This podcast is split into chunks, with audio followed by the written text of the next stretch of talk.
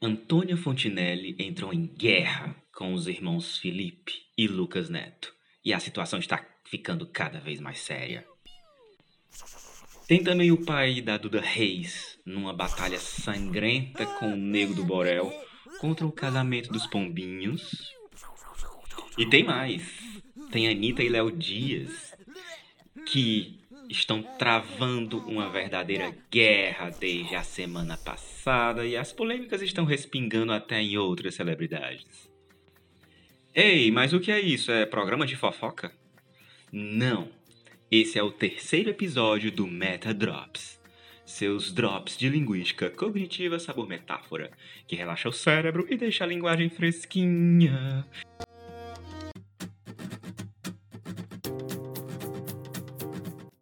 E apesar de a gente amar a paz, hoje nós vamos falar de guerra. Não entre meros mortais de centenas de seguidores no Insta, e sim dos deuses do Olimpo, das celebridades e subcelebridades. Os quais, como você ouviu nas notícias super importantes que eu li no começo, adoram uma guerra, né? Adoram uma treta, um auê, um arranca-rabo. Mas por que, gente? Por que esse lance de guerra? Primeiro que seres humanos são animais e bicho se desentende, bicho briga, bicho sente raiva, sente medo. Alcateias brigam por território, leões brigam por comida, chimpanzés organizam batalhas épicas no meio da floresta. Homo sapiens, mesma vibe. E quando não tem motivo, eles arranjam, né? Felipe Neto está em guerra com a Antônia Fontinelli, cuja existência conheci hoje, na verdade, porque ela sugeriu que ele e o irmão têm relações aí com pedofilia. Pesado, né? Pesado. Isso no mundo animal seria mais ou menos como jogar fezes na cara do outro, sei lá. O Nego do Borel Aquele que fez aquele clipe beijando outro cara pra ver se ganhava um pink money.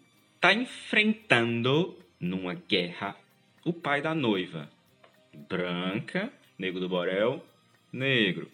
Porque esse pai é contra o casamento dos dois. Problemas de acasalamento não habilitado pro núcleo familiar, né? Tão comum, tão típico.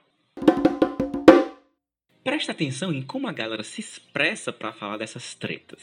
É uma linguagem assim bélica, de guerra pesada mesmo. Você jura que são, é, são Estados Unidos e China ali se digladiando.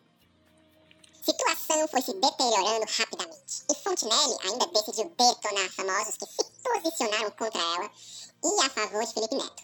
Isso aí foi a treta Felipe Neto e a outra lá. É, Barreiros, o pai da Duda Reis, diz o seguinte: tatuagem e o casamento fazem parte da estratégia. O último passo dessa estratégia é dizer: meu sonho é ter um filho com você. Foram sete passos que falamos que iria acontecer.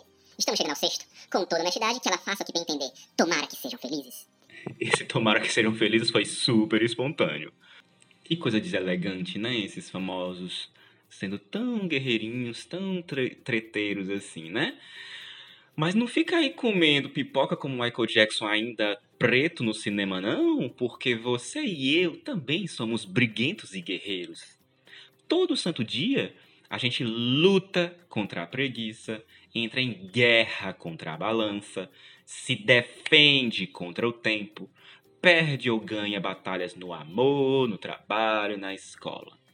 Ou seja, metaforicamente, a gente sempre está falando em guerra.